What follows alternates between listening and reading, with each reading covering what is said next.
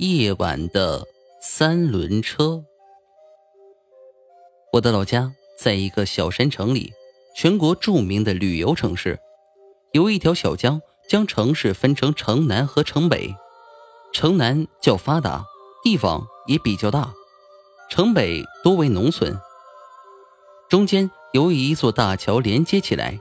由于是旅游城市，不提倡使用机动车辆，而且。由于就业压力很大，有很多的人力三轮车招揽生意，这样一来，交通就方便许多。快到过年了，天气比较冷，一位三轮车夫为了多赚点钱过年给孩子压岁，夜里十二点多还在招揽生意。这时，他看见已经很清冷的步行街出来两男一女，好像喝醉的样子。走路摇摇晃晃的，车夫感觉生意来了，于是上前问：“哎，坐车不？”三个男女没说话就上了车。你们去哪儿啊？去城北。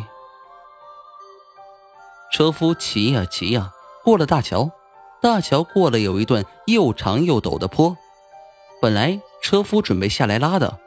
骑了一点，发现上坡并不累，就仿佛和平时自己一个人上坡一样轻松。虽然感觉很奇怪，但是回头看到三个男女都睡着了，看上去也不怎么胖，就很自然的骑了上去。到了一家农户门口，三个男女同时说道：“到了。”然后递给车夫一张一百的。等车夫辨认好，准备找零的时候，三个男女已经不见了。这车夫忐忑不安的回到家，看到妻子已经睡了，就依在旁边躺下睡着了。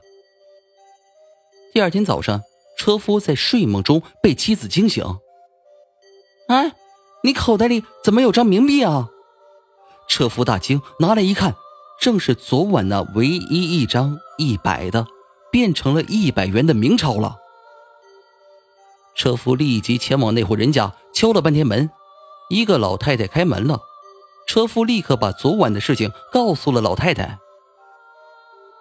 没有啊，我家就我和我姑娘，我老头都死了好多年了，哪来的两男一女呀？